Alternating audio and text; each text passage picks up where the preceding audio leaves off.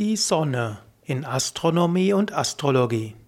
Hallo und herzlich willkommen zur 36. Ausgabe des Astrologie-Podcasts.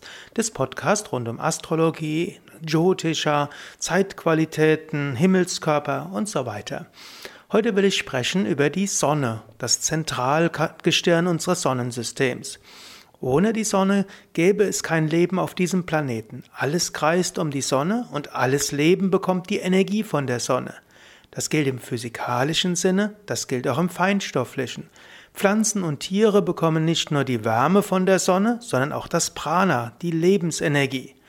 Eine einfache Weise, wenn du wenig Lebens, wenn du irgendwie müde bist oder wenig Kraft hast, wäre zur Sonne hinzuschauen und die Sonne auf dich wirken zu lassen und ganz bewusst Sonnenenergie einzuatmen. Die Sonne ist im Vergleich zur Erde riesengroß, nämlich 1,39 Millionen Kilometer Durchmesser. Die Erde hat etwas über 12.000 Kilometer Durchmesser. Die Sonne besteht hauptsächlich aus Wasserstoff und Helium, nur zu 2% aus anderen Materialien, zum Beispiel Metallen. Die Sonne hat einen eigenen Aggregatzustand, nämlich Plasma, gekennzeichnet durch Feuer. Die Sonne heißt auf Sanskrit Surya. Surya ist der Sonnengott, die Intelligenz hinter diesem Planeten. Durch Einstimmen auf Surya, also durch Samyama auf die Sonne, erfährt man innerlich die Zusammenhänge der Welt, schreibt der Weise Patanjali. Und natürlich ist, spielt die Sonne eine zentrale Rolle in der Astrologie. Wenn Menschen zum Beispiel sagen, ich bin Schütze oder ich bin Löwe, dann heißt das, die Sonne steht im Sternzeichen Schütze oder Löwe. Ja, noch ein paar weitere astronomische Fakten. Die Sonne ist ein Stern, das Zentralgestirn unseres Sonnensystems. Acht bzw. neun Planeten drehen sich um die Sonne. Bis 2006 hat man von neun Planeten gesprochen, da galt Pluto noch als Planet, seitdem spricht man von acht Planeten und dann gibt es eine Reihe von Zwergplaneten, zu denen dann auch der Pluto gehört. Die Sonne besteht fast ausschließlich aus Wasserstoff und Helium, also 75% Wasserstoff, 23% Helium. Die verbliebenen 2% sind größtenteils schwere Elemente, zum Beispiel Metalle. Die Sonne hat einen eigenen Aggregatzustand von Materie. Sie ist weder fest noch flüssig noch wirklich gasförmig. Die Sonne hat den Aggregatzustand Plasma, gekennzeichnet durch Feuer, Feuerstürme und Explosionen. Ja, denn in Indien wird ja von den fünf Elementen gesprochen, Erde, Wasser, Feuer, Luft und Äther. Man könnte Erde gleichsetzen mit der festen Materie, man könnte Wasser gleichsetzen mit der flüssigen Materie, man könnte Feuer eben mit dem Plasma-Aggregatzustand gleichsetzen und Luft mit dem gasförmigen Aggregatzustand. Man kann sagen, es gibt manche Planeten, die sind hauptsächlich fest, hm, wie zum Beispiel Mars, Venus und Merkur. Es gibt manche, die sind hauptsächlich flüssig, da könnte man sagen, dazu gehört die Erde. Es gibt manche, die sind hauptsächlich gasförmig, dazu gehört Jupiter und Uranus und Neptun und äh, Saturn. Und es gibt eben den einen, nicht Planeten, sondern einen Himmelskörper, der ist plasmaförmig, eben die Sonne. Noch ein paar weitere Aspekte. Die Entfernung der Sonne zur Erde ist 150 Millionen Kilometer. Hm, das ist auch wieder eine ganze Menge. Sie ist also hm, etwa 100 hm, Mal so weit weg von der Erde, wie ihr Durchmesser ist. Das wiederum ist gar nicht so weit weg. Ja, die Sonne dreht sich auch um sich selbst in 25 bis 36 Erdentage und zwar an verschiedenen Stellen dreht sich die Sonne unterschiedlich schnell. Die Temperatur ist über 5000 äh, Grad Celsius an der Sonnenoberfläche und im Sonnenkern, wo dann ja auch Kernfusion stattfindet. Die Energie der Sonne entsteht ja durch Kernfusion, also verschiedene Wasserstoffmoleküle verschmelzen miteinander. Und dort ist die Temperatur über 15 Millionen Grad Celsius. Auf den Sonnenflecken ist die Sonne am kühlsten, nämlich nur dreieinhalbtausend Grad Celsius. Ja, vielleicht noch ein paar mehr hm, Dinge über Astronomie der Sonne. Die Sonne ist also im Verhältnis zur Erde gigantisch groß. Es finden dort riesige Explosionen statt und sie hat verschiedene äh, merkwürdige Flecken. Die Oberfläche der Sonne ist weder glatt noch gleichmäßig hell. Sie ist zwar in dem Aggregatzustand Plasma, aber eben nicht gleichmäßig. Sie hat ein wabenähnliches Muster. Über die gesamte Sonne sind unzählige schwarze Flecke, Flecken verteilt, die anscheinend nach Belieben erscheinen, wandern, wieder verschwinden. Diese Stellen sind kälter als die Oberfläche, deshalb wirken sie dunkel. Und man nimmt an, wenn mehr Sonnenflecken da sind, dann wird die Sonne etwas kühler, dann wird es auch auf der Erde kühler. Ganz sicher ist das nicht, aber das ist so eine der Theorien. Alle 11,7 Jahre werden die Sonnenflecken viel größer und man weiß bis heute nicht warum. Also ich sagte vorher, die Sonne dreht sich auch um sich selbst, mindestens die Oberfläche. In Äquatornähe braucht die, äh, braucht die Sonne 25 Erdentage und in Polennähe 36 Tage. Das heißt, der Äquator dreht sich schneller als die Pole. Die Sonne hat eben keinen festen Kern, sondern sie ist ein riesengroßer Gasplasmaball. Jetzt natürlich nochmal die Frage, warum ist die Sonne so heiß und warum kann die Sonne überhaupt dieses Licht und diese Wärme für die ganzen, das ganze Planetensystem geben?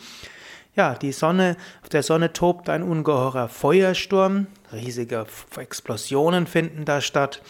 Wasserstoff wird so hoch erhitzt, dass er zu Helium wird, indem zwei Wasserstoffatome zu einem Heliumatom schmilzen. Also es gibt bis heute 75% Wasserstoff und 25% Helium oder 23% Helium. Irgendwann ist das vorbei. Wenn es keinen Wasserstoff mehr gibt, dann gibt, wird die Sonne abkühlen.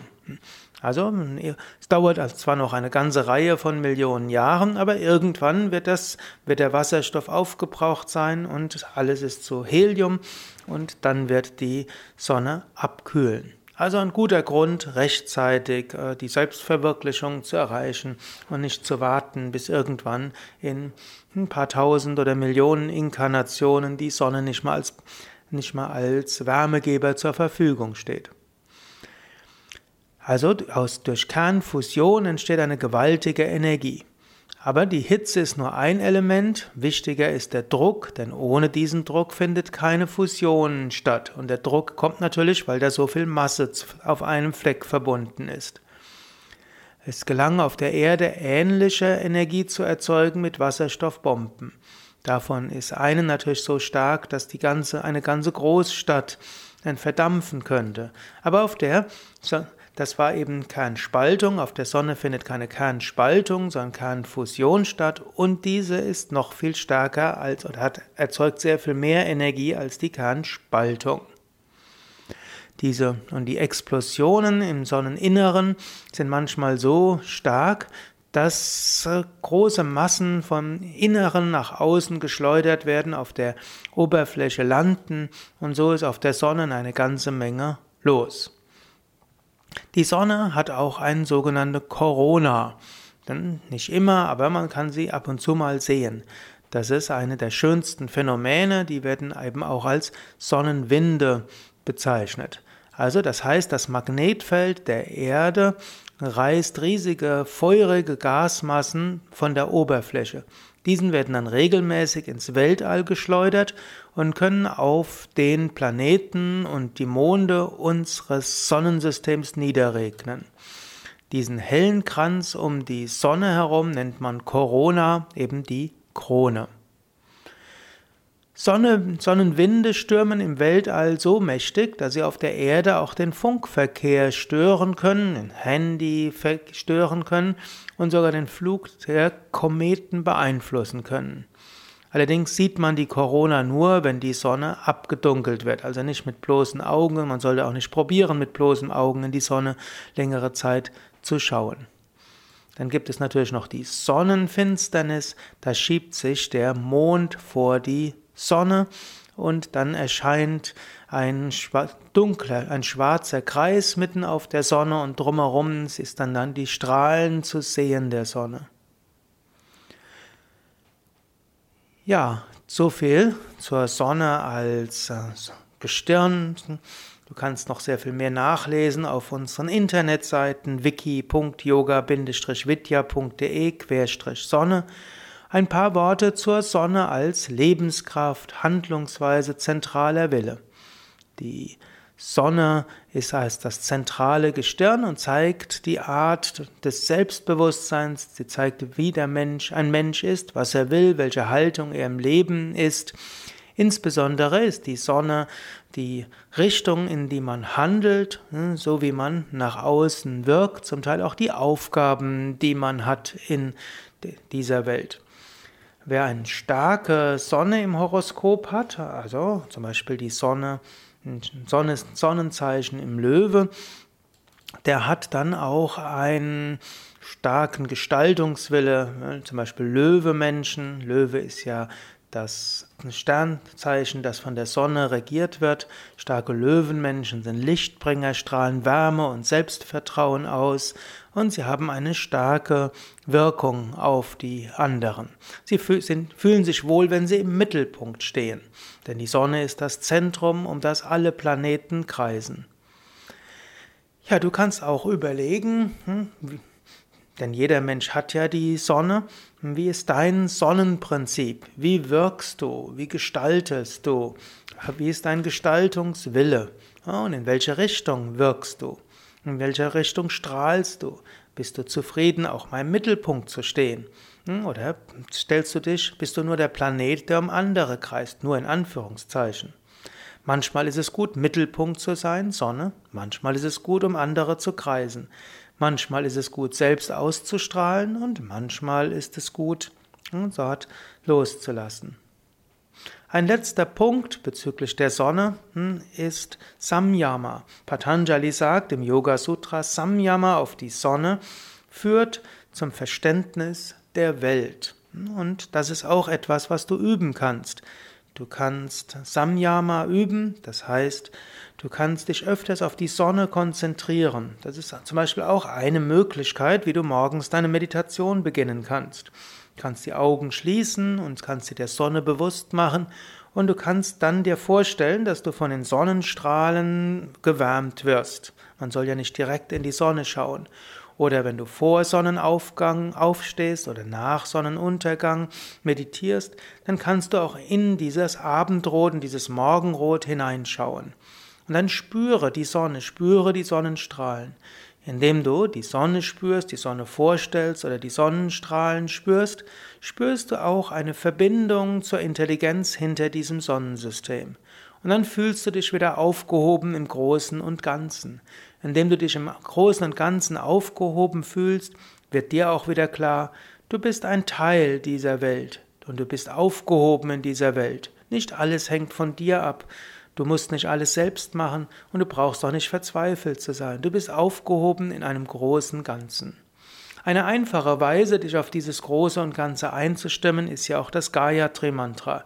Das Gayatri Mantra ruft das Göttliche an in Form von Licht und letztlich ist das Gayatri Mantra auch ein Sonnenmantra. Ich werde das Gayatri Mantra jetzt zum Abschluss dieser Sendung gleich rezitieren. Du kannst es auf dich wirken lassen. Und natürlich, wenn du auf unsere Internetseite gehst, wiki.yoga-vidya.de, dort kannst du eingeben den Begriff Sonne oder Surya, S-U-R-Y-A oder auch Gayatri, G-A-Y-A-T-R-I. Und kannst dich so ganz einstimmen und kannst du mehr erfahren über Surya, die Sonne, das astrologische Zeichen Sonne und eben auch das Gayatri Mantra. Mein Name Sukadev und ich rezitiere dir jetzt das Gayatri Mantra. Om Bhurabhuvasvaha Tatsavitur Varenyam Bhargo Devasya Dhimahi Diyo Yona Prachodayat Om Bhurbhuvasvaha Tatsaviturvarenyam Bhargo Devasya Dhimahi Diyo Yona Prachodayat Om Bhurbhuvasvaha Tatsaviturvarenyam Bhargo Devasya Dhimahi Diyo Yona Prachodayat